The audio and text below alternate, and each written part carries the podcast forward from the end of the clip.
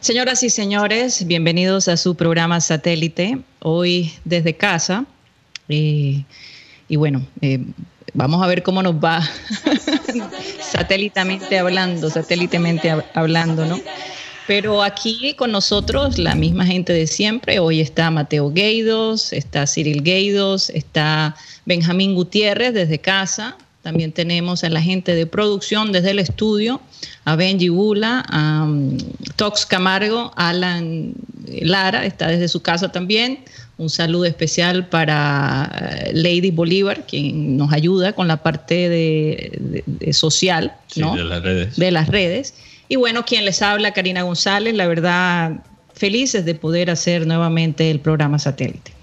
Bueno, eh, y una de las cosas para las que nos preparó Abel González Chávez es, precisamente para estos momentos. Eh, ustedes los oyentes se acostumbraron a verlo de todas partes del mundo eh, con una maleta cargando todos los equipos eh, para poder transmitir satélite y nunca perder la consistencia del programa a pesar de las ausencias en la ciudad misma. Entonces, eh, para nosotros eh, hacer remotamente el programa es algo que ha formado, que ha sido parte de la cultura de satélite por muchísimos años. Hoy, por ejemplo, estaba recordando eh, la primera vez que Abel González hizo el programa y, aunque no lo creas, Mateo, fue por los días de tu nacimiento. Creo que los nietos motivaron a Abel a volverse una persona de equipaje liviano y poder eh, movilizarse eh, por el mundo para estar con su familia. Y bueno, como siempre, eh, cuando comenzamos el programa lo hacemos con una frase. Y la frase de hoy es la siguiente. La vida es muy peligrosa, no por las personas que hacen el mal, sino por las que se sientan a ver lo que pasa. La escribió Albert Einstein. Muy profunda las frases de Albert Einstein sobre todo sobre la vida, ¿no? Eh, una persona que de todos modos contribuyó curiosamente a, un, invento que, ocasionó destrucción. Entonces, eh, creo que eh, después de haber inventado eso, su vida cambió, se volvió mucho más reflectiva, ¿no? Lo que es el significado de la vida. Pero por estos días en la ciudad hay un ambiente, y lo he notado, un ambiente de división, eh, gente tratando de buscar culpables, eh, señalar con los dedos eh, por qué estamos viviendo esta situación que estamos viviendo en, en nuestra ciudad y en general, pues, en el mundo, ¿no? Y yo creo que no es momento para señalar, no es momento para estimular a la división. Eh, ese no es el punto. Y si no podemos entender eso, eh, este proceso se va a hacer mucho más lento. Bueno, y, no solo es evitar, hay que aclarar, porque no es evitar la crítica, porque sí hay cosas de qué criticar. Sí, claro. Pero hay que también aceptar que la, la verdad es una vaina compleja.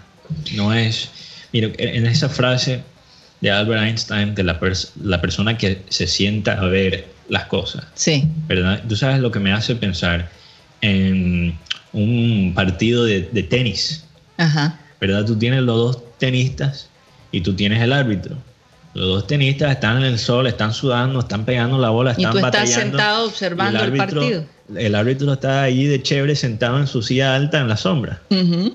¿verdad? Y hay muchas personas aquí que quieren hacer ese papel del árbitro, de ver dos equipos, dos personas, ¿verdad? Sí. Dan- dándose palos, Ujú. ¿ok? Y ellos están en la sombra lo más de chévere. Sí. Entonces, hay que dudar de las personas que quieren armar dos equipos, Sí. que quieren, Y que, quieren crear conflictos. que, que quieren clasificar. Si tú, Sí. no importa de qué lado político estés, Aunque el conflicto es bueno, siempre y cuando el conflicto es necesario, pero hay, hay, no hay, duda, hay conflictos inteligentes y hay conflictos brutos o maquiavélicos. o maquiavélicos. Sí. Entonces hay que pensar también cuál es el propósito de un conflicto. Y, y típicamente, no importa qué lado político estés, ¿verdad? qué parte social o qué, qué cultura te encuentras, Sí, o, o qué estrato económico, si tus líderes te están diciendo somos nosotros y somos ellos, hay que dudar de sus intenciones, Sí, en sí, mi sí. opinión. total. Típicamente eso es para manipular la población. Si ellos están diciendo somos ellos y somos nosotros, significa que del otro lado están diciendo la misma vaina, porque al fin y al cabo, ¿verdad? Nos ponemos en estos equipos y, y los que ganan son los que están viendo todo, los que no se metan en ese. Bueno, recuerda que Maquiavelo decía "Di- divide y vencerás. Sí, exacto. Eh, eh, es mismo. exactamente una manera de controlar el pueblo, dividiéndolo. ¿Verdad? Entonces, bueno, hay, Sí. hay- hay muchas reflexiones al respecto. ¿Y qué pasa? ¿Que ¿Cuál es la parte, la- cuál, cuál es la, la táctica más fácil para desviar a alguien? Es usar el temor. Y en la, en la mitad de toda esta pandemia, y, y siempre ha sido así, pero todavía más ahora, el temor vende. Sí, Y ha- hay vendedores de temor. Y mira, esta situación hay que ser realista, no es fácil, no es nada fácil. pero sí. no, te, no empiezas a comprar el temor o el pánico, porque tú pierdes parte de tu humanidad cuando haces eso. Y es que eh, cuando pasan este tipo de cosas hay tres tipos de personas. La persona que es extremista, que sale corriendo a los supermercados, se llena de provisiones, deja a todo el mundo sin papel higiénico, Sí. compra miles de cosas sin realmente necesitarlas. Hay la persona que trata de buscar el balance, que se prepara inteligentemente y que eh, eh, acata la- lo que dicen las autoridades. Y hay una tercera persona, que es la persona que dice, a mí nadie me va a quitar mi libertad, yo voy a hacer lo que a mí me dé la gana. Y casi siempre son las terceras personas las que crean el mayor conflicto. Entonces, una pregunta que creo que nos debemos hacer todos es, ¿a cuál grupo usted pertenece? Sí.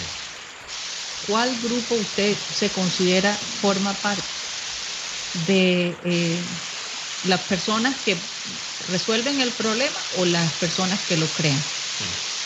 En eso sí hay división. Entonces no nos podemos quedar observando, hay que hacer lo que nos toca a nosotros hacer y dejar que las autoridades hagan el resto. No, y si tú estás persiguiendo libertad, pero hay un costo a las otras personas, ¿Qué clase de ¿qué libertad clase es de libertad es Exacto. no es libertad. Eso no es libertad realmente. Bueno, vamos a darle la bienvenida a Benjamín Gutiérrez, que está bastante callado. Adelante, Benjamín, cuéntanos un poco cómo fue este fin de semana.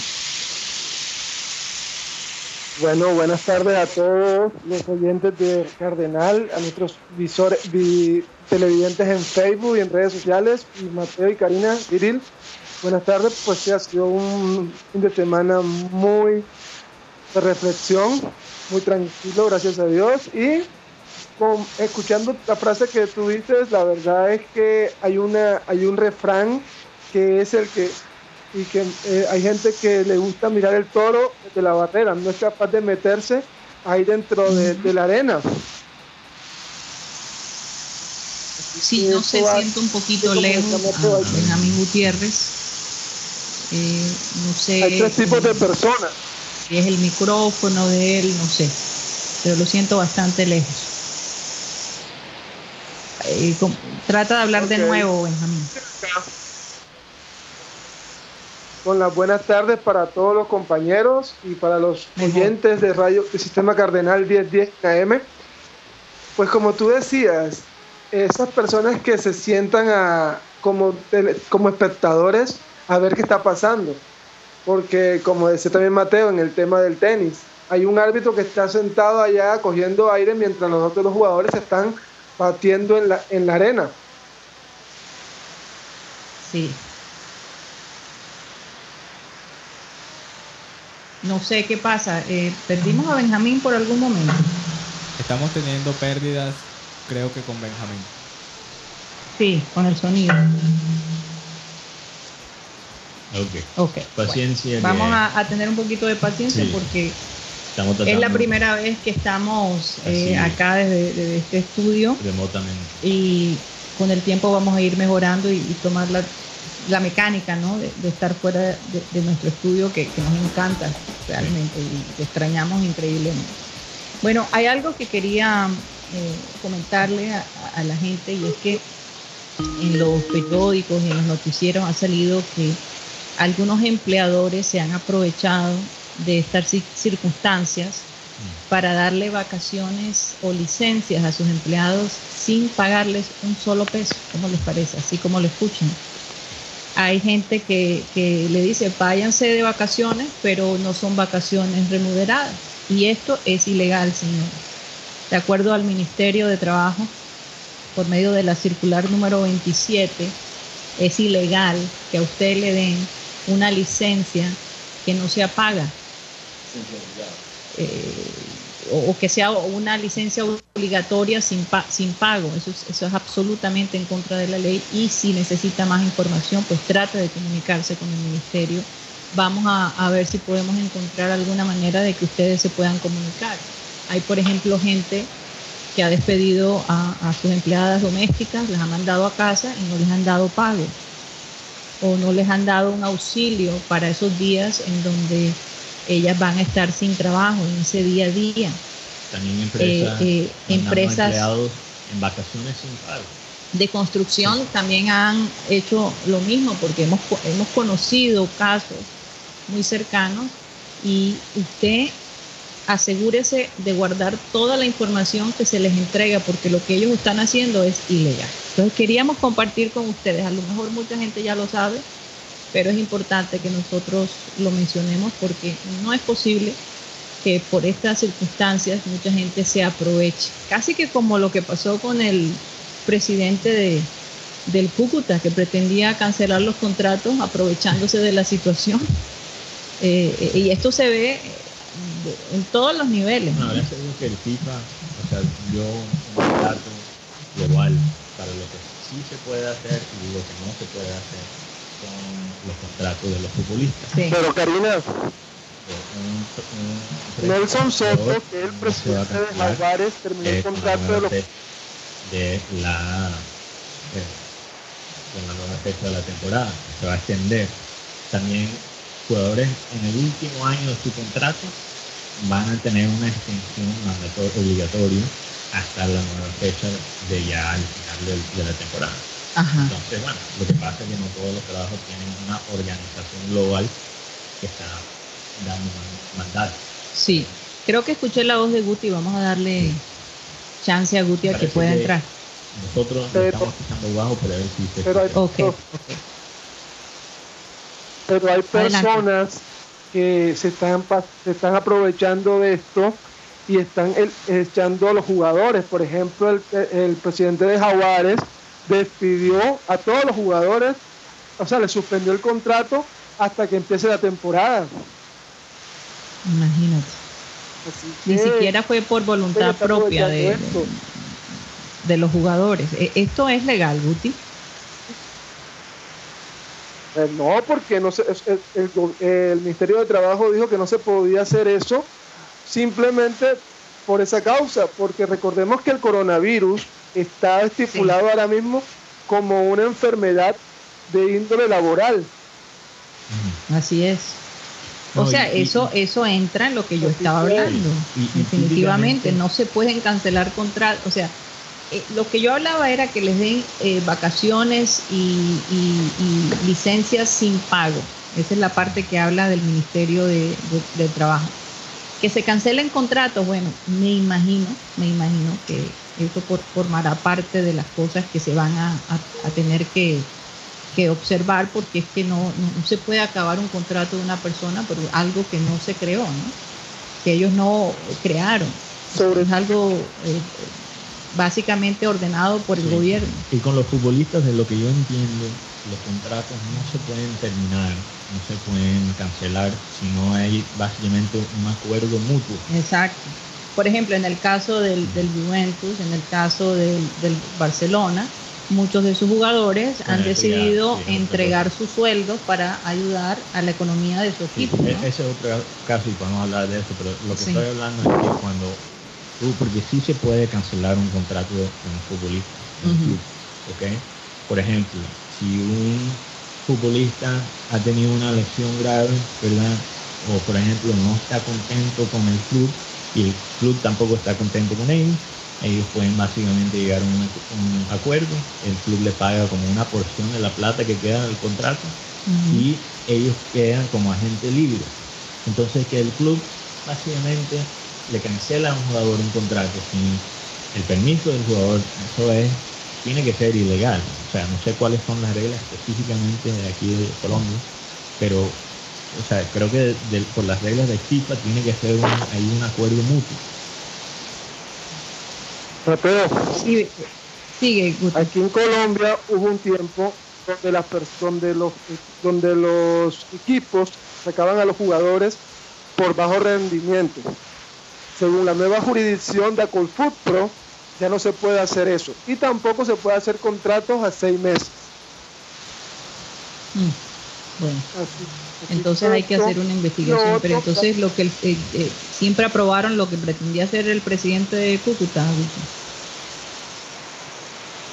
No, esto, esto, esto que hizo Jaguares ha causado molestia, sobre todo porque la Liga, la Federación Colombiana de Fútbol, le dio un auxilio a la federación, a la Mayor para que pagara todo. Pero ahora viene otro tema, Karina. No sé si tú recuerdas que cuando el presidente de, Colombia le dijo a la Mayor que pasara partidos en televisión abierta, le dijo, si quiere le mando la factura. Bueno, pues en estos momentos, el día de ayer, la Mayor le pidió a la, a la presidencia de la República una ayuda para salvar al fútbol colombiano. Oye, bueno, eh, eh, esto se ve definitivamente en todas las ramas, ¿no? Eh, ¿Cómo puede cambiarle la vida de un día a otro a una persona? Oye, por cierto, no he nombrado los corresponsales internacionales. Vamos, vamos con los corresponsales bueno, entonces, un saludo especial para toda la gente que tenemos por todas partes del mundo que, que aportan a este programa. Saludo a Alex Macías y César Villanueva que están en Brasil, los dos Tony que están en California, Tony Amendaño que está más cerca de San Francisco y Tony Ariza que está más cerca de Los Ángeles. También un saludo a Maelis Chávez que está en Santiago, Chile. También a Inaris García que está en Dortmund, Alemania. Un saludo para Alejandro González que está en Madrid. También nuestro combo eh, el, nuestro combo en Miami, que es la doctora Claudia, Álvaro y Iván Garrido, que está como en, bueno, ya no está entrevistado en Miami, ¿verdad? Está quieto en Miami. Ya, creo que se va a quedar en Miami por un tiempo. Bueno, sí. bueno, muchas oraciones para él. Él trabaja para una aerolínea y, bueno, ese, este tipo de trabajo todavía continúa. También un saludo para Camila Fernández y Sergio Martínez que están en Maryland. Eh, quería darle unas felicitaciones a Camila. Eh, que ella es reportera allá en Maryland, ganó un, ganó un premio por su trabajo en la comunidad latina eh, allá en Maryland. Entonces, ha sido un logro muy No, y lo interesante es que fue el, el, único premio que ganó el, el, noticiero de, ella. Entonces, estamos, pues, muy, estamos muy orgullosos. Estamos muy orgullosos de ella. Entonces, bueno, saludo para ella. También eh, Sara González en Vancouver. En Vancouver, así es. Bueno, muchísimas gracias, Mateo. Eh, hay algo eh, que quería mencionarles porque esto de, la cuarentena eh, nos afecta a todos de alguna manera. Hay, días buenos, hay días donde nos sentimos muy optimistas, pero hay días donde nos sentimos muy pesimistas, por decirlo así. Pero hay un grupo de personas que son los adultos después de los 70 años que están básicamente bastante restringidos. Eh, y la realidad es que esa generación está sufriendo mucho, aunque no lo crean, porque hay varias cosas que se le han quitado que son importantes para su diario vivir y es el poder eh, salir, encontrarse con sus amigos, tener una actividad que los mantenga eh, eh, vigentes mentalmente hablando.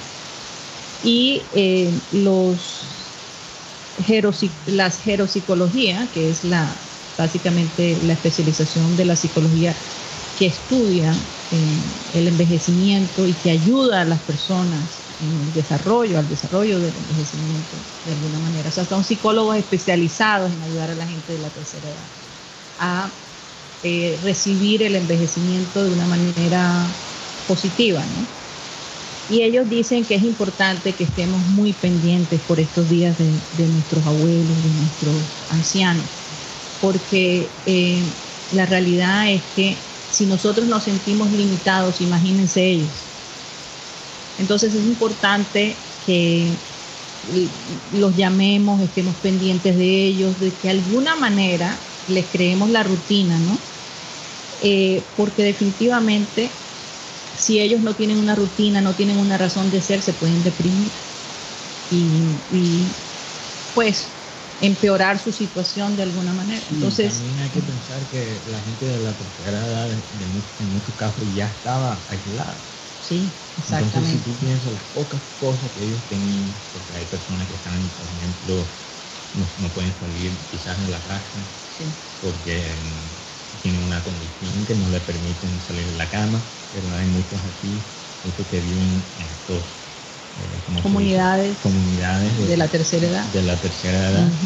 Y, y, tú piensas lo que más hace, o sea, eh, lo que, lo que le da un poquito de luz en la mitad de quizás de ese aislamiento, en esa época de que psicológicamente no es la más fácil, ¿verdad? Es la visita de la gente joven, de, los familiares. Ahora, si tú, por ejemplo, vives con, una, con tu papá, 70 y tantos años, pues trata de estructurarle el día de alguna manera, así como lo hacemos con los niños, también hay que hacerlo con, con, los, con nuestros ancianos, para que no caigan en el aburrimiento, ¿verdad? Y, y en la depresión, porque, por ejemplo, eh, el hecho de reunirse socialmente, eso se va a eliminar, pero entonces de repente si usted sabe manejar la tecnología, enseñarles a cómo comunicarse con sus amigos para que hagan videoconferencias, para que se reúnan con la familia, en fin, eh, de pronto eh, que aprendan algo nuevo, ya sea a tejer o a pintar, pero crear una actividad que los mantenga eh, activos, valga la redundancia. Es lo más importante. Sí, entonces esa parte es importante, no nos podemos olvidar de ellos lo bueno es que, por ejemplo, aquí hay unos horarios especiales en los supermercados para que eh, las personas mayores, creo que no sé si es de 60 años, tienen un horario especial bastante temprano para ir a los supermercados, al banco y así no tener contacto con tanta gente. Entonces, eh, si pueden salir esa ahorita, bueno, yo creo que ese podría ser el momento para ellos de, de salir un poquito de la casa, ¿no? Pero no nos pongamos pesados y tampoco los preocupemos tanto con esta situación, o sea, tratar de, ser muy positivos con ellos. Eso es muy importante. Yo pienso que a veces se nos estamos más enfocados en los niños, que los niños definitivamente nos necesitan porque son muy activos, pero también tenemos a los abuelos. Por cierto, sabemos que el híbrido hay un poquito de efecto ahí, entonces creo que vamos a ir a, comerciales para, para darle la oportunidad al equipo de producción para mejorar el Sí, exactamente. Bueno, y como quien dice, estamos eh, haciendo una, prueba, eh, cada día vamos a mejorar. Y si tuviéramos que regresar al estudio, bueno, tenemos siempre esa opción. Eh, afortunadamente el estudio de nosotros no es muy lejos y la razón que hemos decidido hacerlo desde casa es para precisamente evitar este, tener muchas personas, aunque nosotros realmente somos alrededor de cinco personas en el estudio, pero evitar ese tipo de, reuniones ¿no? y contribuir a lo que nuestros gobernadores han, pedido. Bueno, vamos a un corte comercial y ya regresamos.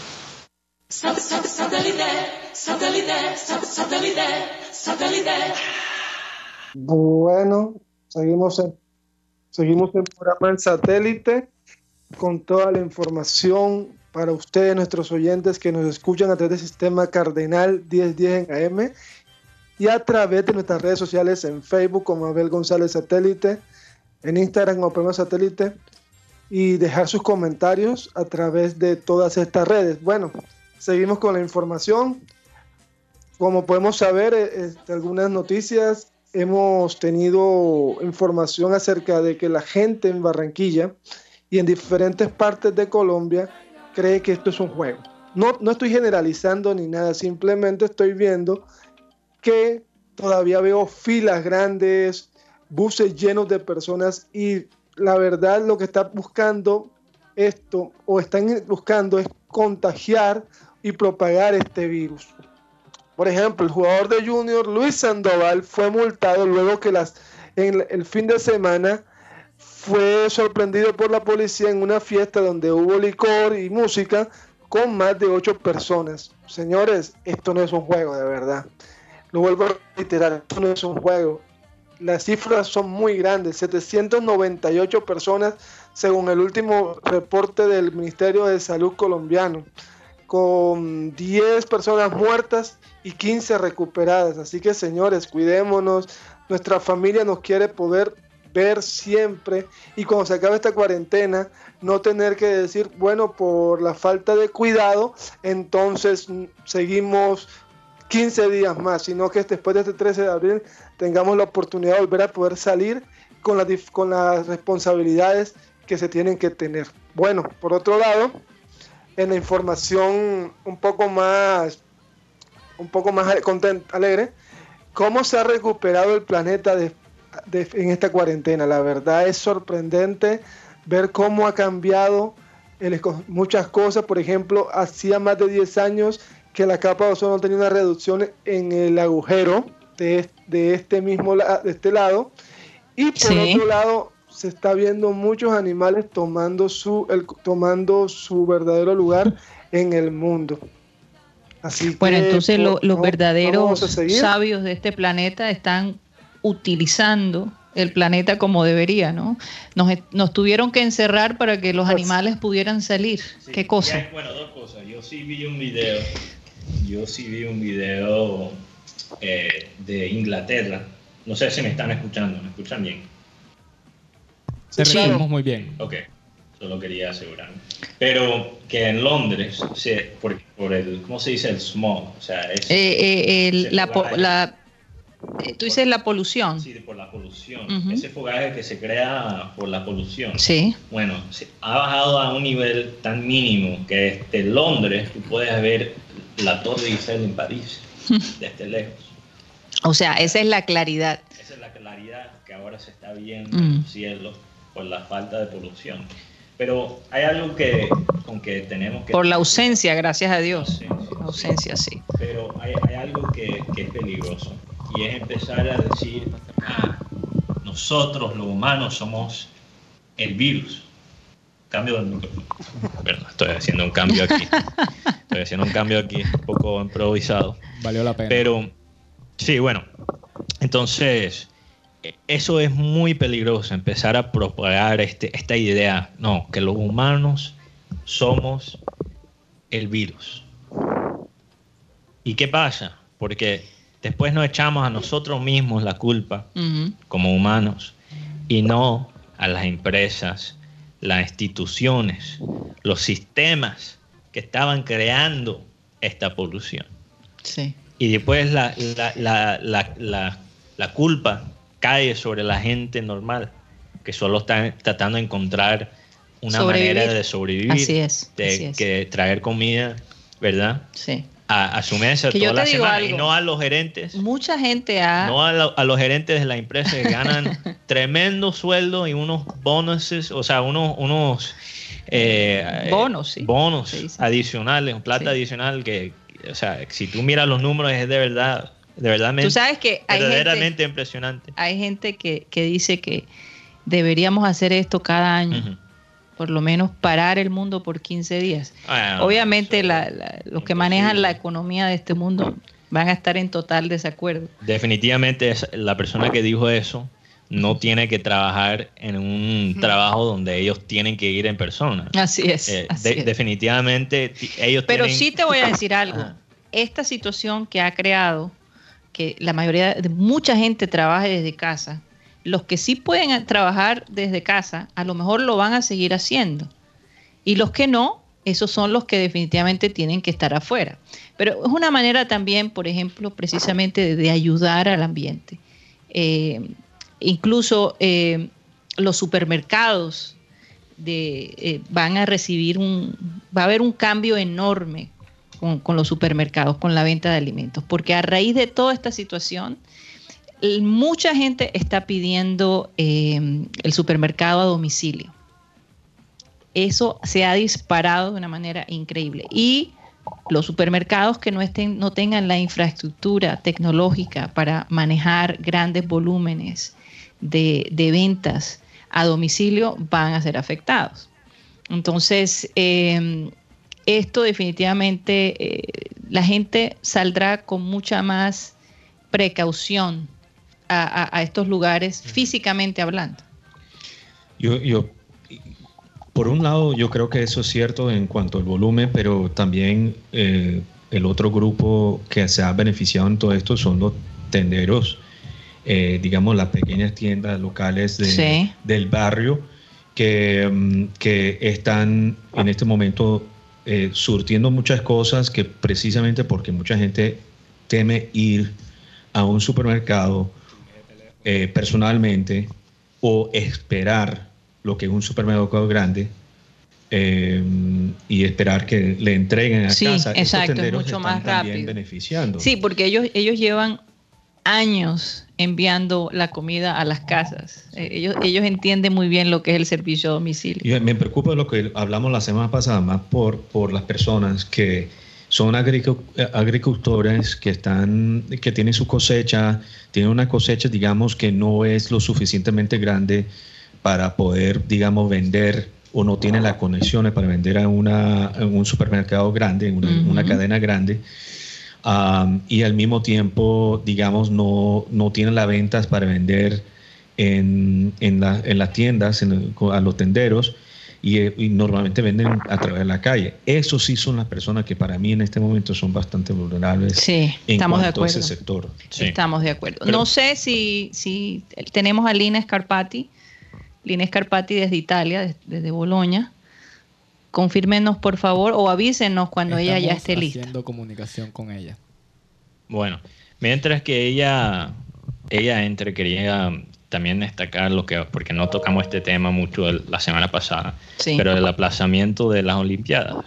Sí. Y salió un reporte hoy sobre básicamente la pesadilla logística que va a ser aplazar estas Olimpiadas, que por cierto todavía mantienen el nombre Tokio 2020, no importa que, que sea. Aunque sea Tokio Exacto, 2021. se va, salir. Se va a mantener. Exacto, y Porque básicamente tendría que rehacer todo ese mercadeo. todo ese mercadeo, pero logo, también, todo. también de tratar de rescatar como quizás la imagen sobre esto y este año, van a mantener el año. Pero si tú piensas bien, todos los hoteles que tuvieron que rechazar quizás sus, sus clientes normales, Sí. Las reservas. las reservas que hasta ahora se van a cancelar. También si tú miras cómo esto va a afectar Japón políticamente, porque esto iba a ser una victoria del presidente Abe, que es el presidente de Japón, esto iba a ser una victoria para él, sí, claro. porque esto iba a disparar, porque la, la Olimpiada típicamente hay un disparo a, a corto plazo Sí. de, de la cantidad de, de básicamente de, eh, ¿cómo se dice? El, el GDP. El, el producto, Sí, el producto bruto. doméstico. Doméstico. Siempre hay un disparo y eso iba a ser justo antes de unas elecciones que Sí. ocurren el próximo año. Entonces estamos Sí. hablando de una de, la- de las economías. Especialmente después de haber pasado por Sí. muchos años de deflación, porque De- hablamos exacto. de inflación eh, y, y el disparo Después de los terremoto, precios, ¿no?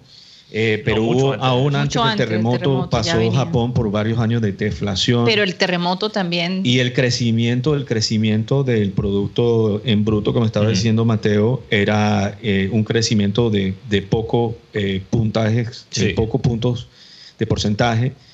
Y, y- y esto era como el momento ya, como dice, que la luz al final de ese túnel, a ver, Oscura, de ellos sí. salir un poco, porque ellos han, han estado viendo un renacimiento un poquito, ha habido más turismo en Japón y precisamente viene esta coyuntura. sí. Eh, Sí, eh, desde el punto de vista turístico, obviamente Japón ha recibido, bueno, Mm.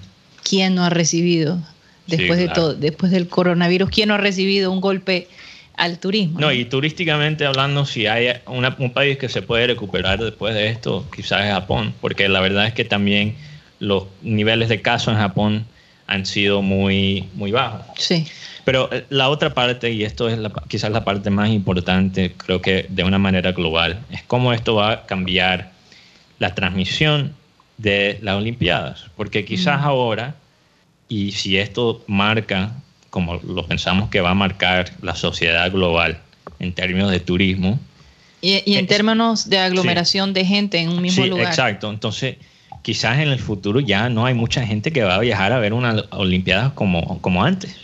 O sea, O que sea, va a ser mucho más virtual. Que tenemos va que a ser mucho más virtual mucho más cosas y, transmis- y transmisión de televisión. Oye, ¿y Ahora hay mucho mismo- más ¿será que importancia. lo mismo va a pasar con, con los conciertos? Sí, yo creo que con sí. todos estos eventos. Y por cierto, ¿cómo cobras por un concierto digitalmente? Hay que ahora encontrar la solución digital para hacer eso.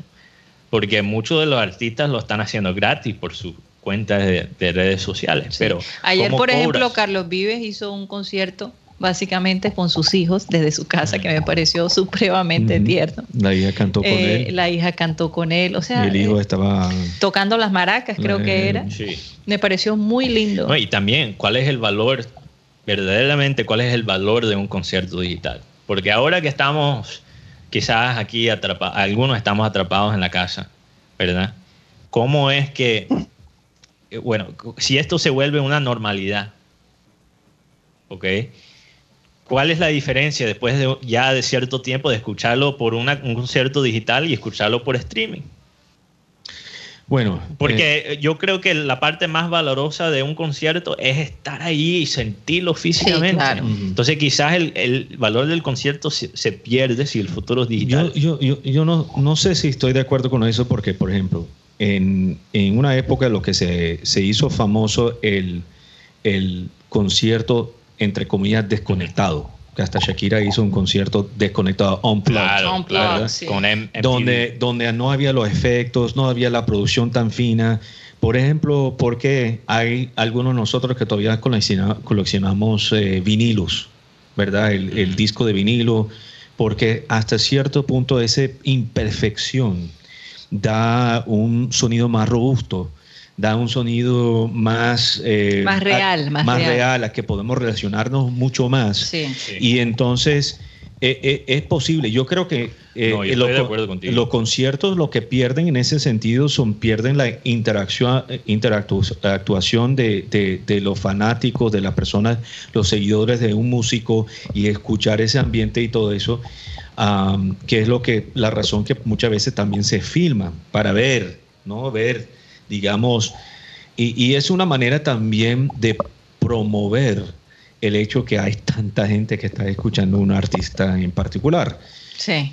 O sea que básicamente eh, lo- lo- lo- los, los tour, el, el tour que se hace mundialmente se puede hacer una sola presentación a nivel mundial. Bueno, sí, o sea, en términos de logística, sí es mucho más fácil. Ahora, ahora, yo no estoy diciendo que lo que tú has dicho no es verdad, Cyril, porque la calidad, hay un sabor único, por No, ejemplo, total, total. en un set, como tú dices, un concierto acústico, ¿verdad? Y, y hay, hay un valor ahí, pero lo que estoy diciendo es que el valor del concierto va a bajar. Entonces, por ejemplo, tú no vas a poder cobrarle 45, 100 dólares para un concierto como lo hacen los artistas más grandes, como lo hace Maluma, Bueno, J y cobran mucho más. Sí, o sea, eh, no, no puedes cobrar esa cantidad para un concierto digital. ¿Y qué pasa? Que ahora, como ha muerto el CD, ok, y ahora... O sea, ha desaparecido. Ha el- desaparecido. El, disco, el disco Sí, compacto. a- a- está enterrado. Está Está enterrado, enterrado, prácticamente. sí. Y sí, o sea, los long plays es algo quizás ya ah, está de moda de nuevo, pero no ah, todo el mundo tiene el, el privilegio de tener un tocadisco. pero no, simplemente el- lo estaba el poniendo común- como un punto de el- comparación. no, no, yo sé, pero el, el- la manera más común ahora de escuchar música es por YouTube o por los ser- servicios de música, de streaming como el servicio de Apple o Spotify Spotify. o de sí. Google, Google Music. ¿ok? Chicos. Entonces, ¿qué pasa? Eso, esas canciones por streaming le producen muy poco a los artistas. Claro, claro. Entonces, si les va el mayor ingreso a los artistas, básicamente se va el 50% de esos ingresos, eso va a tener un impacto grande en la industria de la música. Yo creo que Guti estaba tratando de Sí, intervenir. adelante, Guti. Sí, Guti. No, tenemos a la señorita Lina. Ah, ya la tenemos, ya la Sí, tenemos. Sí, la tenemos en línea. ¿Todos me escuchan? ok. Sí, Lina, ¿cómo estás? Muy bien. Muchas gracias, Karina, por tu invitación al programa. Mucho gusto de participar esta noche con tu equipo. Eh, estamos transmitiendo desde Bolonia, Italia. Ustedes lo saben, uno de los países más afectados por la situación, mejor dicho, el, en este momento, digamos que llegaría al, al puesto número dos como afectado dentro del problema del COVID-19. Eh, pues afortunadamente estoy, estoy bien de salud y hay buenas noticias esta noche desde Italia. Sí, eh, precisamente quería hablar eso contigo y que lo compartieras con nuestros oyentes. Eh, hemos visto algo de mejoría, o por lo menos así la prensa lo dice. Pues nos gustaría que tú nos confirmaras eso. Eh, ¿Qué se dice en este momento y cuáles son, digamos, las estadísticas reales, no? Por supuesto, mira, eh, la, digámoslo así, el, el descenso de los contagios y el descenso de las personas que eh, obviamente comienzan, eh, digámoslo así, descenso de contagios y aumento de personas que sanan comenzó hace unos cinco o seis días, pero ya ha tenido un vuelco increíble. Por ejemplo, eh, prácticamente las personas sanadas hoy son 14.620 y hemos registrado un incremento de 1.590 personas con respecto a ayer. O sea que las estadísticas con respecto a personas sanadas ha incrementado y eso es una noticia maravillosa. Ayer, Sí. por ejemplo, habían 3.815 casos nuevos y hoy hay 1.648 casos nuevos. O sea, Es, es- es algo que verdaderamente... es casi por la nos- mitad, nos da básicamente, luz, el ¿no? incremento. La mejoría, pues. Sí, comenzamos, pero no quiere decir que tengamos que bajar la guardia. Eso hay que recalcarlo y sucederá en el momento en que Colombia tenga que suceder, porque obviamente toda epidemia llega a un pico y a un descenso. Nosotros estamos prácticamente disminuyendo del 4% en la tasa de aumento de los contagiados en los últimos cinco días, ¿no? Que es, es, es un pequeño paso hacia adelante. Pero si tuviéramos que decir que ya llegamos al pico, desde donde comienza el descenso más vertiginoso y más rápido, todavía hay que tener un poco de recelo y esperar otros dos días más. Más aún así comienzan a descender también el número de respiradores que se estaban usando la semana pasada en la región Lombardía y en lo, en, específicamente en las provincias más afectadas, que son Bérgamo y Lodi. Es decir, Sí. que todo el maquinario que se estaba utilizando para personas en cuidados intensivos hasta hace la semana pasada y 15 días atrás eh, es superior con respecto a lo que ya se está verificando en este momento. Y Lina, eso es una eh, sí, excelente Diego, noticia. Aquí una pregunta. Eh, ¿Tú te acuerdas cuándo fue realmente paciente, digamos, paciente 1 fue en Italia? Porque Sí. para estimar, por ejemplo, lo que ha sido llegar al pico, Sí, ha ¿cuánto- sido que eh, El- el- estamos hablando de ok. 10 semanas para llegar al pico, más o menos. Ok, mira, estamos hablando de más de un mes. El paciente pico, fue- el paciente número uno, perdón, se registró aproximadamente, ellos dieron la noticia el 22 de febrero. Y ya tenía Ah, ok. cuatro días ese paciente de haber ingresado a Codoño, que fue el primer pueblo de la Lombardía donde se registró el, eh, digámoslo así, el, foco, el, como ellos llaman el foco, el focolayo, lo dicen en italiano, ¿no? De donde se esparció absolutamente todo. Pero hay que también considerar una cosa importante, el hecho de que nosotros aún no hemos llegado al pico, estamos próximos, ha pasado un mes, no quiere decir que el pico determine, sea igual en otras naciones. O sea, es una estadística particular En, en, el caso nuestro, pero hay que también tener en cuenta una cosa. Nosotros hemos tomado, hemos sido modelo, ¿no? Para otras naciones, porque nosotros tomamos e implementamos unas medidas que, como bien les he dicho, fueron poco a poco. No fueron medidas drásticas instantáneas. Entonces, eso ralenta el tiempo de llegar al pico. Es decir, entre más tarde se apliquen eh, medidas de tipo drásticas, más difícilmente se llega al pico. Claro. Eso es importante. No, pero de todos modos estamos tratando de tener una idea, por esa es la, la, pregunta más grande que hay en la mente de, de, de, toda la gente aquí en Colombia, es tratando de estimar cuándo podría ser como si, si se, se tomaron las medidas aprendiendo, digamos, de, de, los demás países que estaban padeciendo de todo esto, aunque mucha gente, eh, como lo hemos hablado en el programa de hoy, eh, no lo ha respetado aún. Mm. Pero de todos modos estamos tratando de estimar lo que podría ser el pico. Entonces, si el primer caso creo que fue aquí en Colombia fue el 6 de marzo, 2 de marzo, por ahí, si yo me acuerdo bien y si aplicamos, ojalá que sea seis a ocho semanas del pico, eh, el 13 de, el 13 de abril. De abril. Podría, podría, podría, si Dios quiere hacer también el pico aquí en Colombia, si Dios... Ahora, yo quería preguntarle a Lina, eh, digamos, ¿en qué se radica, la mejoría?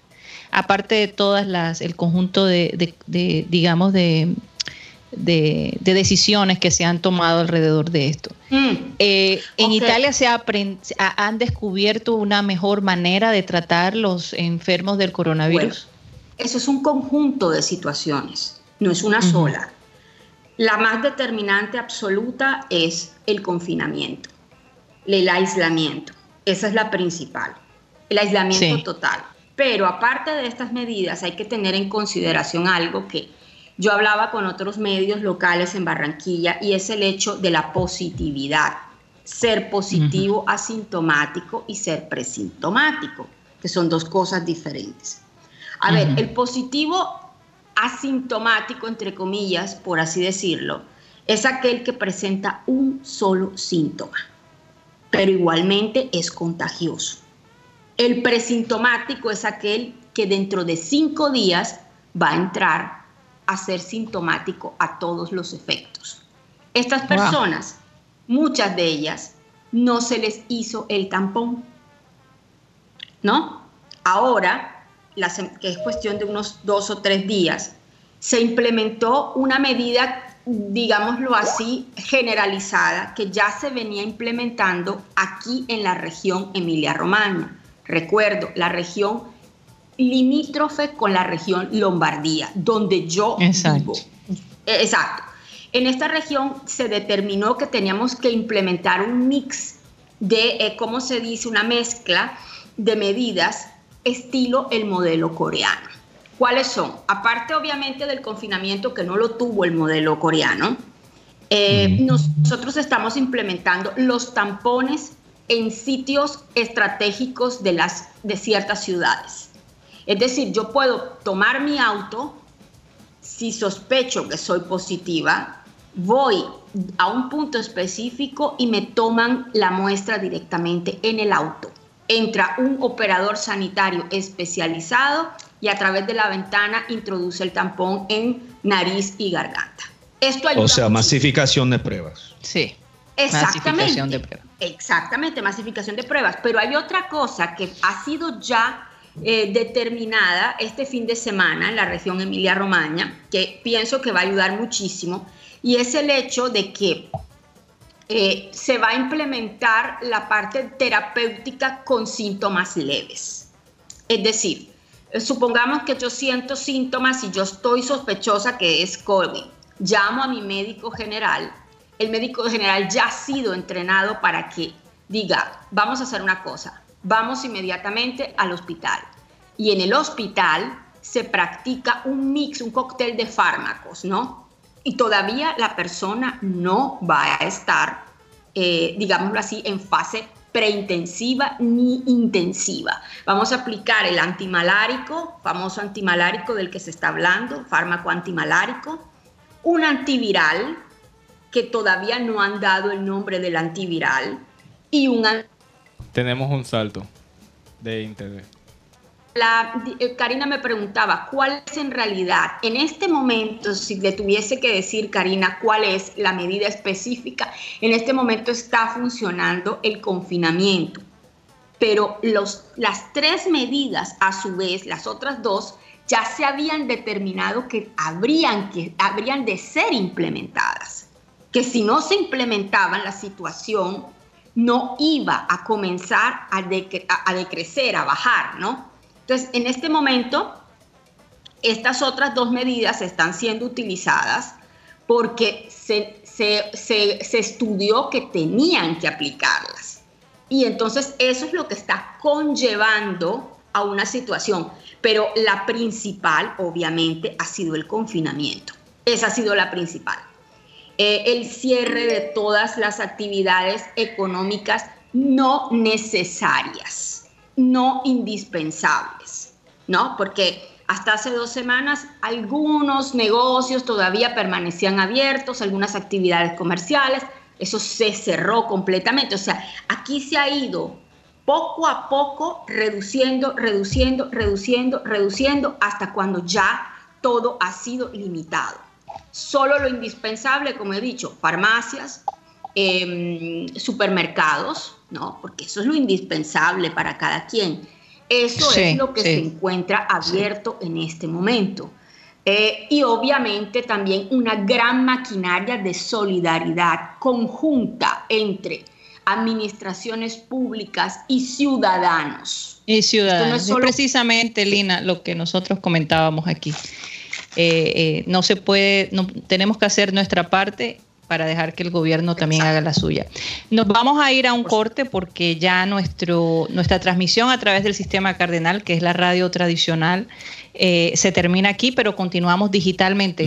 no te vayas, Linda. Le quiero dejar una buena noticia, como algo alegre, porque hemos hablado de muchos datos, que eh, Jürgen Klopp, el técnico de Liverpool, lloró cuando vio que toda la gente de trabajo médico en uh, Liverpool y diferentes partes del país cantaron Nunca caminarás. Caminarás, solo. sí, así es. Así que nos despedimos de eh, la gente del sistema cardenal y continuamos digitalmente. Rápidamente, Mateo. Lo puedes encontrar por Facebook como Abel González Satélite, también en YouTube como programa Satélite, también por Spotify, aplicación de música y podcast. Ahí el programa de hoy va a salir como podcast esta tarde. Ahí estamos como programa Satélite. También continuamos por la aplicación de radio digital que es TuneIn o Tuning, donde estamos como Radio Caribe San. Así es. Bueno, Lina, por favor, no te vayas para terminar nuestra conversación contigo. Y de nuevo, nos vemos, o sí, nos vemos mañana a la misma hora, de 1 y 30 a 2 y 30. Muchas gracias.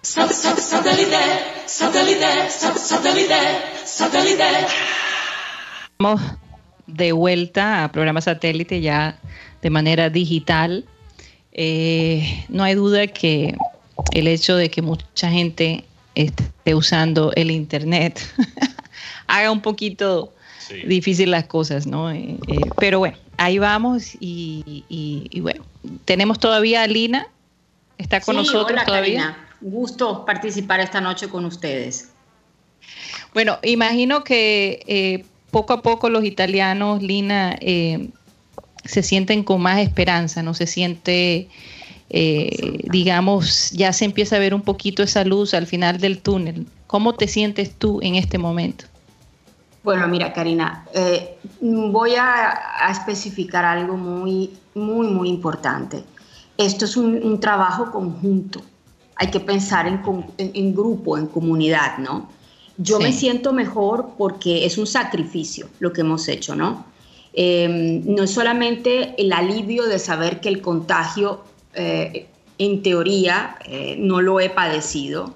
en el sentido de que uno nunca sabe, pueden pasar muchas cosas, pero sobre todo que la nación, la comunidad ha colaborado. En el lugar donde yo vivo, que como bien les conté en otra transmisión, es un, es, una, es un municipio del área metropolitana de Boloña, la capital de la Emilia-Romagna, la solidaridad de la gente ha sido increíble, increíble. Y eso se ha demostrado también en cifras. En este municipio solo existen 36 contagiados.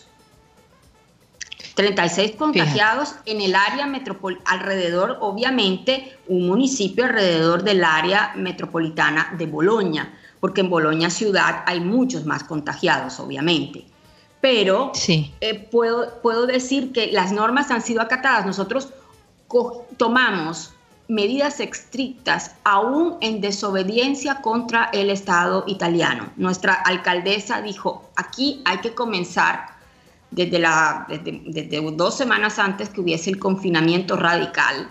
Ella dijo, no, aquí no se va a expander y tenemos y debemos de ser conscientes que con nuestra actitud podemos afectar muchas personas. No son solamente. Es exactamente lo que, está pasando en, los Estados Unidos. Hay, hay ciudades que han tomado esa determinación, pese a las críticas del presidente Trump. Sí. Eh, eh, como Nueva York, por eh, ejemplo. Nueva York, por ejemplo, El Chicago. Como, sí, sí ellos han tomado también la decisión de, de, de, crear estas cuarentenas, pese a que, a que Trump dice no, eh, el país no se puede cerrar, pero mientras tanto la gente muere y la gente se infecta. Pero Lina, yo, yo tengo una pregunta. Eh, ¿Cómo usted ha visto también, porque yo creo que la cultura italiana, ahora también, claro, depende de cada región, cada, región tiene su propio sabor, pero eh, es muy parecida a la, la cultura nuestra en el sentido que somos muy comunales, somos personas que que nos gusta abrazar, nos saludamos de beso, ¿verdad? Las, las comelonas que se hacen en Italia, ¿verdad? las reuniones familiares. Eh, ¿Cuáles son las soluciones que han encontrado los italianos a pesar de toda esta situación para como mantener ese espíritu, pero tampoco eh, eh, perder, perder esa... tampoco romper con las normas para, para aplanar esta curva? Exacto. Exactamente. Mira, hay algo fundamental y ha sido, bueno, no vayas a creer que ha sido tan fácil, porque como tú bien dices, eh, somos, eh, es un pueblo muy social, ¿no? Pero hay que también determinar una cosa, eh, hay, hay, que hacer una gran diferencia entre el, el, norte y el sur y el centro. Son tres mundos diferentes dentro de un mismo país. Ahora, ¿qué sucede? El contagio comenzó en el norte, ¿no? y se, se, expandió por muchos motivos, entre ellos desconocimiento de lo que tenían en la mano. Y se expandió porque, como bien les dije, comenzó desde un hospital el contagio, ¿no? Y eso hizo que se propagara en pueblos muy vecinos, eh, entre ellos mismos, ¿no? Pero, ¿cómo, hemos hecho, ¿cómo se ha hecho aquí? Yo creo que ha sido una mezcla de espíritu, de disciplina, ¿no? Junto con una especie de eh, mix eh, de solidaridad. Es decir, si yo trabajo proactivamente por construir pequeñas soluciones en mi pequeño mundo que sean proactivas dentro de mi espacio, como querer decir, todos los días yo veo en las redes sociales la gente cocina, la gente crea. O sea, el mensaje cuál es? Todo va a salir bien, yo me quedo en la casa. Entonces, la, primera semana de confinamiento hubo lo que todo el mundo vio, los balcones, los aplausos a los médicos, se dieron ánimo a través de las viviendas, de los edificios. Ahora la actitud se preserva dentro del imaginario colectivo, es decir, yo todo va a salir bien, pero si yo me quedo en casa, sacando de ese espíritu de resiliencia que proviene de la guerra, lo mejor de mí a nivel humano y a nivel comunitario, inventando algo y aprendiendo algo que antes yo no sabía. Y eso es muy italiano porque los italianos son un pueblo de inventores y de soluciones. Y son resilientes también. Bastante resilientes. Bastante resilientes. particularmente la gente del sur, pero por todo el país. Pero sí, sí eh, eso sí lo tienen, eso sí lo tienen. Usted difícilmente cuando trabaja en una empresa italiana y lo, eh, es parte de su cultura laboral, no se echan para atrás por un problema. Hay flexibilidad, ¿no? Sí. Se encuentra la mejor solución posible y son Sí, expertos es en encontrar esa solución. Entonces, ahora, Ahora, eso Lina, es lo que ayuda. Algo que es importante porque mucha gente pregunta, bueno, ¿y la gente que vive del día a día? Porque yo me quedo Bueno. en casa, pero hay mucha gente que si se queda en casa no come, por lo menos en, en nuestra sociedad aquí, ¿verdad? Eh, ¿qué, están haci- ¿Qué está haciendo Italia con esas personas de ese día a día? ¿Cómo Excelente respondió el gobierno pregunta. italiano ante esa situación? Excelente pregunta. Vamos a comenzar por algo fundamental. En este país, al menos en la región donde yo vivo, de pronto en la campaña, en el sur, del centro sur para abajo, sí lo hay con mayor, obviamente, proporción. Yo aquí no, nunca he visto un vendedor ambulante. La región Emilia-Romagna es la región del- de, la, de la Ferrari, la región de la Ducati, la región de la grande eh, distribución y la región de la industria metalmecánica. Entonces es una región rica y una región muy disciplinada. Yo este tipo de actividades no las he visto. Más sin embargo, eso no quiere decir que no hayan familias que no lleguen a los 6.500 euros al año. Son familias, determin- se les dice familias de fase gris. Son familias de gente monorrédito, o sea, un solo rédito en casa, una madre soltera, una persona que tiene un hándicap, etc. Esas personas, Sí. ya de por sí, antes de que todo esto sucediese, estaban recibiendo dos cosas.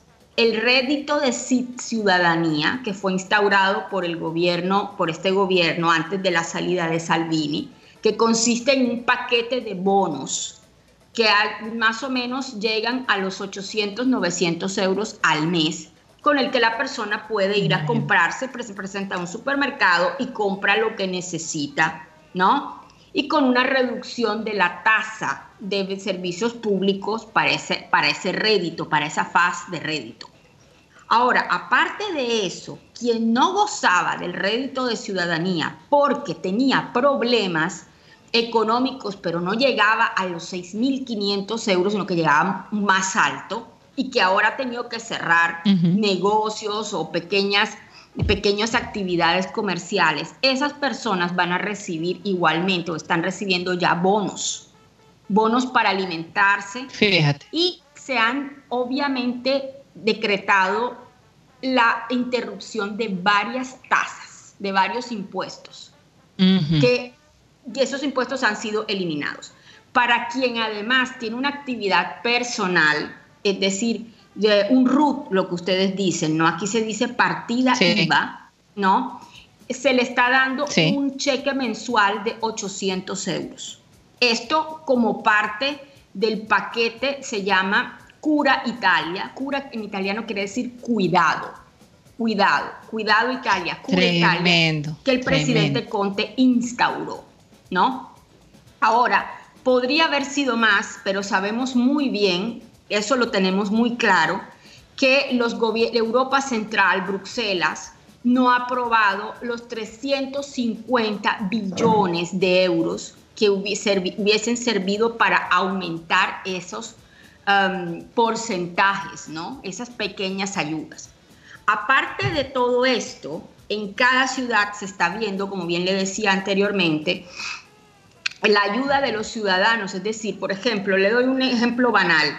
Eh, aquí, por ejemplo, la alcaldesa ha recibido miles de comunicaciones por parte de los ciudadanos diciendo, yo quiero adoptar una familia y quiero darle a esa familia cada ocho días un mercado.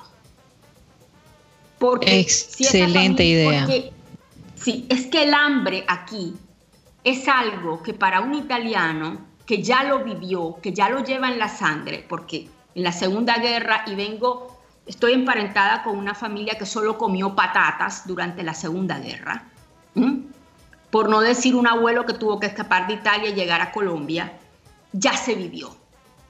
Ellos saben lo que se está Estamos perdiendo a Lina. Sí. Lina, te está, eh, se está cortando un poquito. Sí. ¿Me sienten? ¿Me escuchan? Ahora, ahora Ahora sí, sí, ahora sí. sí. Ok, muy bien. Como decía antes, este país ya vivió el hambre, ya sabe lo que es el hambre, aunque lo haya vivido en la Segunda Guerra y en la Primera Guerra. De hecho, esta crisis es la más fuerte que ha vivido Italia desde la guerra del 1918. Ya ha sido declarado. Entonces, de la sensibilidad de ver una sociedad en la que habrá gente que pasará problemas de alimentación, para ellos ha sido un detonante de solidaridad increíble y lo hubiese sido en cualquier otro momento de la historia. Por lo tanto, oye, em, dígame. No, que es tan importante lo que tú estás trayendo, esta, e, e, e, esta parte que de pronto mucha gente no conoce, eh, y, que yo creo que después de lo, de lo que estamos viviendo, nuestros gobernantes van de verdad a considerar eh, em, crear verdaderos programas de auxilio para las personas que, que viven de ese día a día. Fíjate cómo el hecho de ya vivir una experiencia. O sea, soldado, ¿cómo es que dice eh, el dicho? Soldado es, no muere en guerra. Eh, no muere en guerra. O sea, ustedes ya saben sabe cómo hacerle frente a una situación fuerte económica como esa. Pero el hecho de garantizar, porque es que la gente aquí, por ejemplo, de lo que se está quejando es de la falta de comida, no, y, del dinero para poder comprar los alimentos, poderse quedar en casa. No podemos esperar también aquí en Colombia y en muchos otros países, también en particular los Estados Unidos, no se puede esperar cada vez que hay una crisis para estos auxilios, estos servicios públicos. Fíjate que lo que tú mencionaste es tan importante que ya para estas personas ya tenían ayuda del gobierno. No, y el hecho de que, estamos hablando de, un, estamos hablando de un aumento de ayuda. Sí. Esto de adoptar una familia me parece maravilloso. Y ahí tú, por supuesto, pues bueno, siendo los ciudadanos siendo proactivos, la, la solidaridad. Sí. Eh, que me parece increíble, definitivamente. Sí, así que de verdad que todo lo que nos has contado ha sido un eh, despertar. así coloquialmente, me perdonan, pero es un momento de, breve, de, intensa emotividad, ¿no? Para cualquiera. O sea, eso, eso que yo les estoy contando, yo he visto de este pueblo en otras tragedias externas, en terremotos, cuando fue el tsunami del sudeste asiático, la gran tragedia del sudeste asiático. O sea, esta gente está, ya vivió el hambre. pues yo decía antes, no sé si se alcanzó a escuchar, que estoy emparentada con una familia que durante la guerra solo comió patatas y, y algo más. Así fue. Eh, mi, abuelo salió antes de la guerra eh, corriendo porque sabía lo que venía y llegó a Barranquilla, llegó al Caribe, era un ingeniero naval, pero sabía lo que estaba dejando atrás. Entonces, eh, ¿qué les puedo decir? Esto es necesario, yo creo que esto va a traer consecuencias positivas a nivel de solidaridad. No sé. No hay duda. Yo creo que el mundo eh, necesitaba ese despertar. Sí, y, y, y, nosotros en este programa hemos venido promoviendo eh, la empatía, el, el, mirar hacia la persona que necesita, eh, hacer eh, digamos, a, que nos duela como a ellos les duele, porque es que a veces uno ve situaciones y se vuelven como insensibles, como que, como que no existe, ¿no? Eh, mientras tú tengas todo, entonces el que está allá abajo no existe para ti hasta que pasa una situación como esta. Sí, ahora, Lina, una cosa más. Em, eh, yo, yo dije la semana pasada que yo creo que de cierta manera esta situación nos está mostrando que de un, de un, en, un nivel global básicamente apostamos demasiado a la urbanidad sin darnos cuenta qué tan frágil es ese concepto. y bueno, en Italia se ha visto mucha migración desde los pueblos a los centros cosmopolitos, como Bolonia. mucha gente del sur eh, yendo para el norte para encontrar trabajo en las ciudades grandes. ¿Tú crees que ahora, después de esta situación, Italia podría ver quizás la gente regresando a esos pueblos de nuevo? Bueno, te voy a contar una cosa muy interesante porque ese fenómeno es un fenómeno complejo. Voy a comenzar diciendo algo que me indignó cuando comenzó todo esto. Fue un día antes que el decreto de confinamiento fuese dictado por el presidente Conte se filtró la noticia a través de la oficina de prensa de la región Lombardía a CNN contra lo que el presidente había dicho. El presidente dijo, el lunes, eso fue un domingo, saquen la noticia el lunes, mandó un comunicado, como decía el presidente Duque, manda un comunicado interno a la Oficina de Comunicaciones del Departamento del Atlántico y el Departamento del Atlántico se lo filtra a CNN. ¿Qué pasó? Como corrió como pólvora por internet a través de CNN, quien alcanzó a leer el comunicado, y casi todos eran ciudadanos del sur de Italia que habían venido a Milán a trabajar, asaltaron literalmente, porque algunos ni siquiera pagaron el tiquete del, del tren, se montaron en un Eurostar a las 9 y 55 de la noche, una frecha roja que atraviesa de punta a punta el país y fueron quedándose en varios pueblecitos donde viven sus papás, obviamente. Esto fue determinante para que obviamente el contagio se dispersara en el sur, no a los niveles que obviamente está en el norte, por supuesto que no. Pero ¿qué sucede? Durante muchos años este fenómeno migratorio ha existido por falta de oportunidades en el mezzogiorno, es decir, en la, del centro hacia abajo porque es zona de subdesarrollo número dos a nivel de la comunidad económica europea, de la Unión Europea. Eh, yo creo que ya ese retorno, esas, esas 500 personas son una muestra evidentemente reducida en comparación al retorno a los orígenes del que se está hablando hace más de 15 años. Retorno a los orígenes, como tú bien dices, tú me hablabas de un urbanismo desenfrenado, ¿no?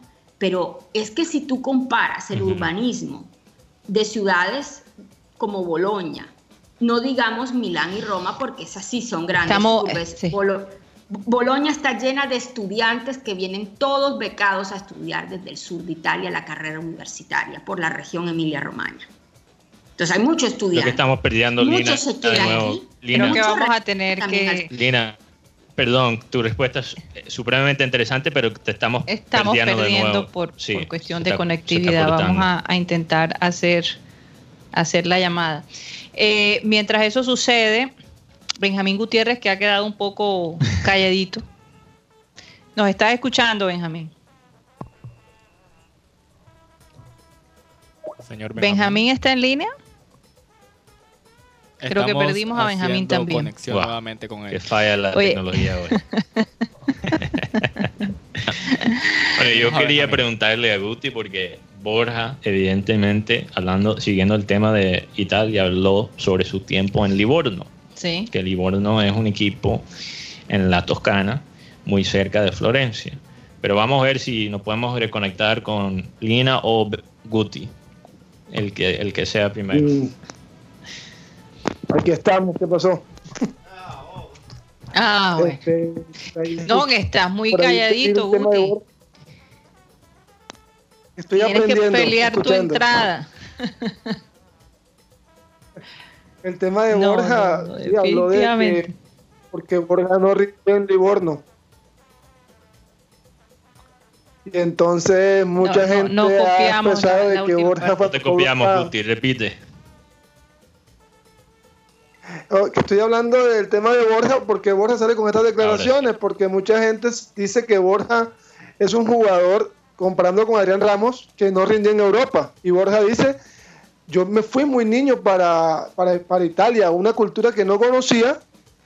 Y además, de cuántos ejemplos de jugadores colombianos que han ido a Italia han triunfado, muy pocos, decía Miguel Ángel Borja. Pero ¿a qué se deberá eso? Y además, ¿por qué el comentario? Por la, pregunta porque, por la pregunta que, me hace Mateo sobre el tema de lo de Borja. No, sí, pero, ¿de dónde sale ese comentario de él? Entonces ellos le estaban preguntando por qué los colombianos no tienen éxito en, Italia. O, cuál fue el contexto? Es lo que está pues, preguntando. Karina. La pregunta es, ¿por qué Miguel Ángel con tan buena calidad que tenía, ¿por qué no le fue bien en Europa?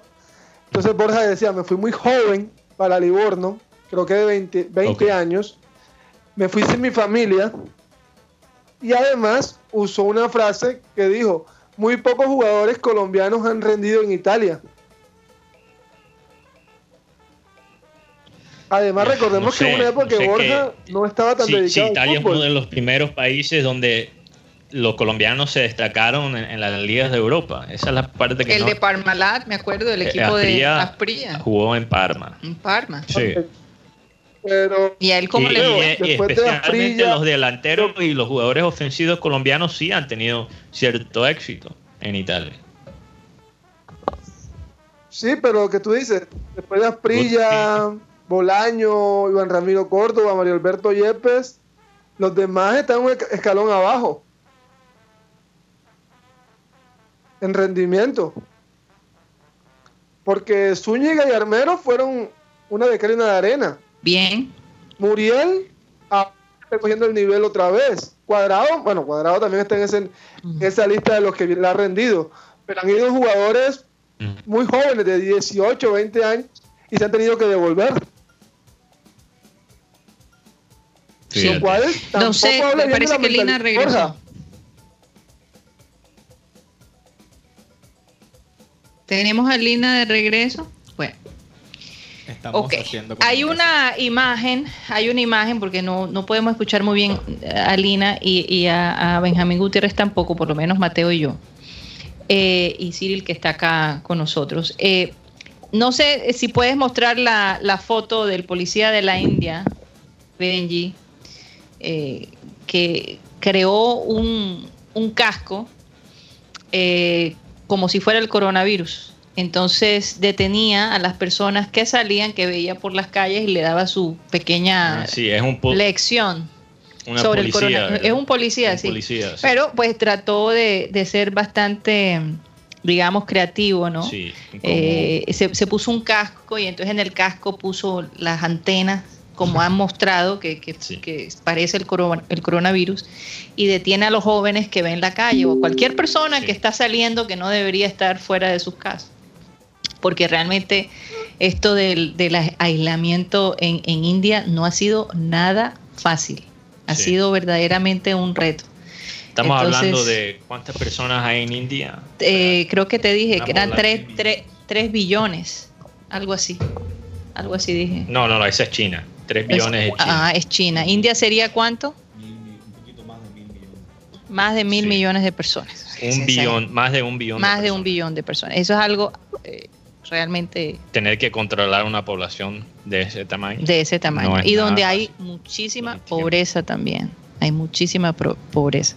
Entonces, este señor se ideó ponerse ese casco y bueno, parece que ha dado la vuelta al mundo sus imágenes. Ha funcionado. Por otro lado, eh, en, las afueras de Ámsterdam se robó del museo de Singer Laurent Museum, eh, se robó un cuadro de Van Gogh en medio de la cuarentena de Vincent Van Gogh. Bueno, obviamente la gente del museo está, pero furiosos, o sea, imagínense que además ese, ese cuadro era prestado de otro museo. Pero mi pregunta es que el ladrón, ¿qué va a hacer con ese cuadro? o sea, ¿cómo lo va a vender? que pase el coronavirus. Va a tener que esperar que termine la pandemia, porque ¿cómo se vende un cuadro cuando no se puede viajar, no se puede...? Bueno, precisamente por el hecho de que en este momento la policía está preocupada por otras cosas. Eso, bueno, eso también. Eh, aprovecharon, aprovecharon eh, el hecho de que hay mucha gente aislada para entrar al museo y robarse una pieza que ha sido prestada que es lo, mejor de todo. Entonces, ambos museos dicen haber perdido mucho, el que lo prestó y el que lo exhibía. Bueno, hablando de noticias positivas, algo positivo, positivo que está pasando en Ámsterdam. Se trata de este jugador joven, ex jugador ahora, Apinuri, el joven del Ajax que tuvo un, problema cerebral, creo que un, una especie de, de derrame eh, en la mitad de un partido de pretemporada. Y él colapsó y estuvo creo que en coma por un buen rato. Creo que por dos años. No, no, no, no, creo que el coma fue tan largo. él eventualmente, después de unos meses, creo que se despertó. Regresó a casa, ha tenido una batalla bastante grande con básicamente esta condición que ahora, en que se encuentra. Eh, pero finalmente la familia básicamente mandó un anuncio diciendo que él está, por ejemplo, reaccionando con las cejas, entiende eh, lo que la gente le está diciendo, entonces la familia se queda en la espera de un milagro. Y una de las cosas que me impactó bastante es que en ese entonces uno de los compañeros de él en el Ajax y que tiene más o, más o menos la misma edad que él, entonces me imagino que ellos crecieron juntos eh, por los niveles juveniles.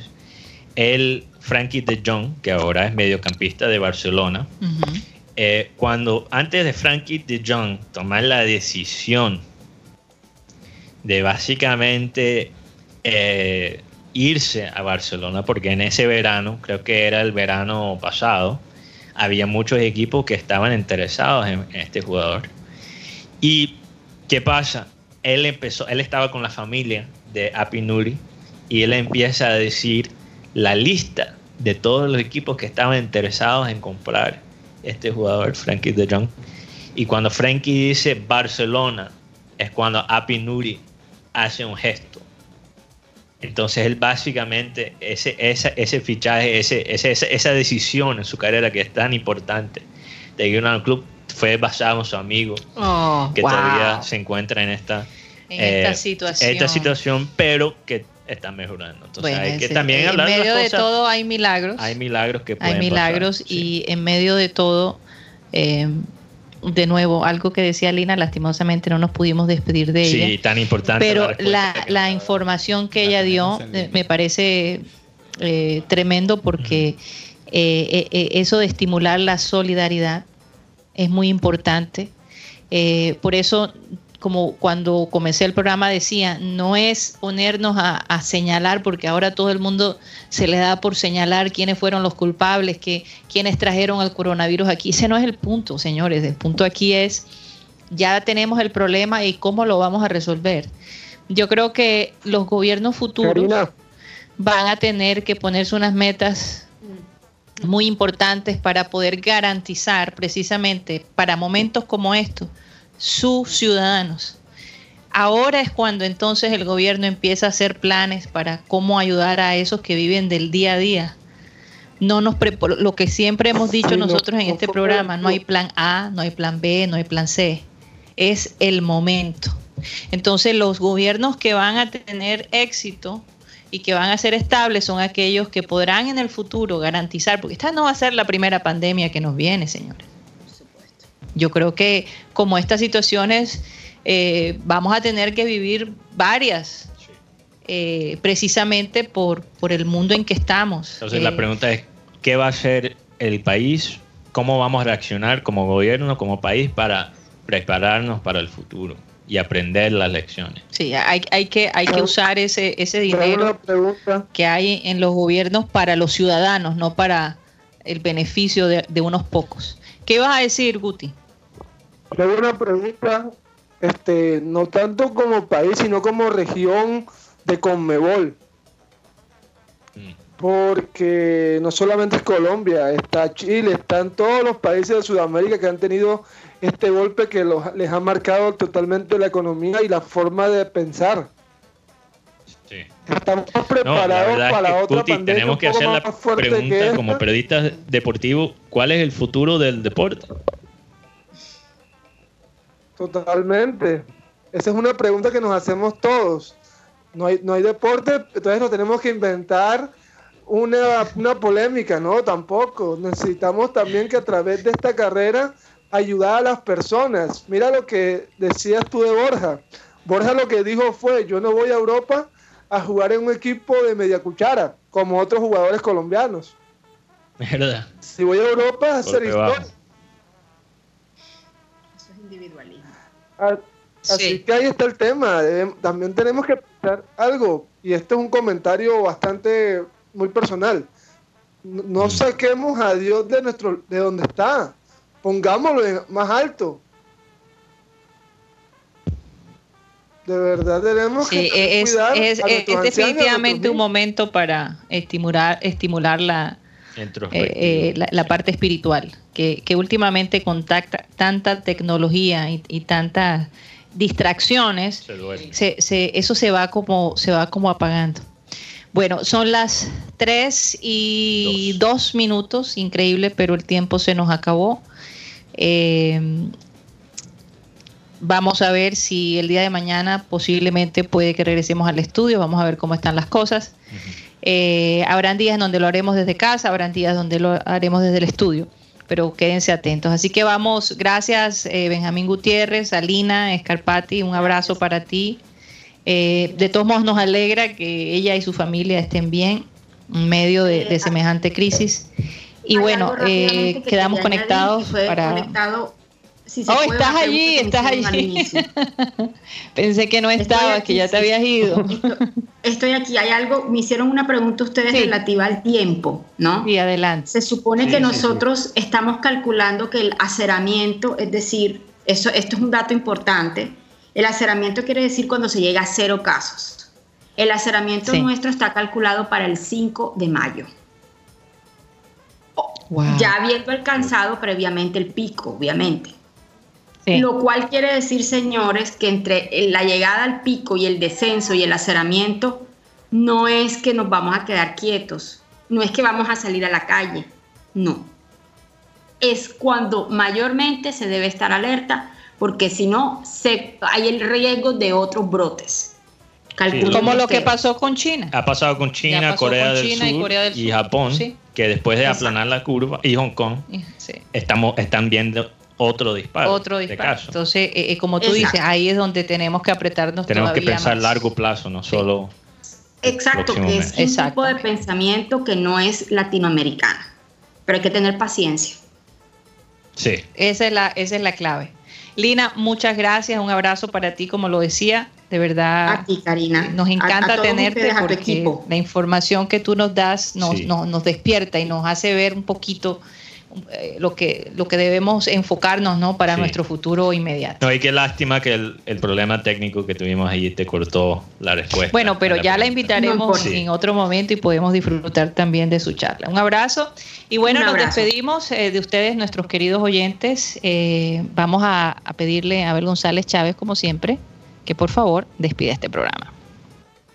Jehová se manifestó a mí ya hace mucho tiempo, diciendo, con amor eterno te he amado, por tanto te prolongué mi misericordia.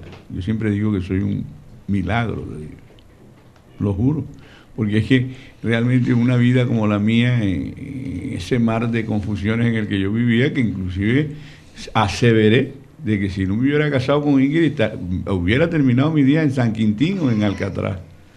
Porque uno cuando está confuso tiene, viene desórdenes y de pronto no está consciente de muchas vainas. Y Dios, Jehová, me, me prolongó. Fíjense ustedes lo cómo es la cosa. Créanlo. ¿ah? O por lo menos asimilen este acto de fe que a mí me ha prolongado. Allá usted si lo, si, si lo abraza o no lo abraza. Pero lo cierto ahora es que se acabó el time. Satellite.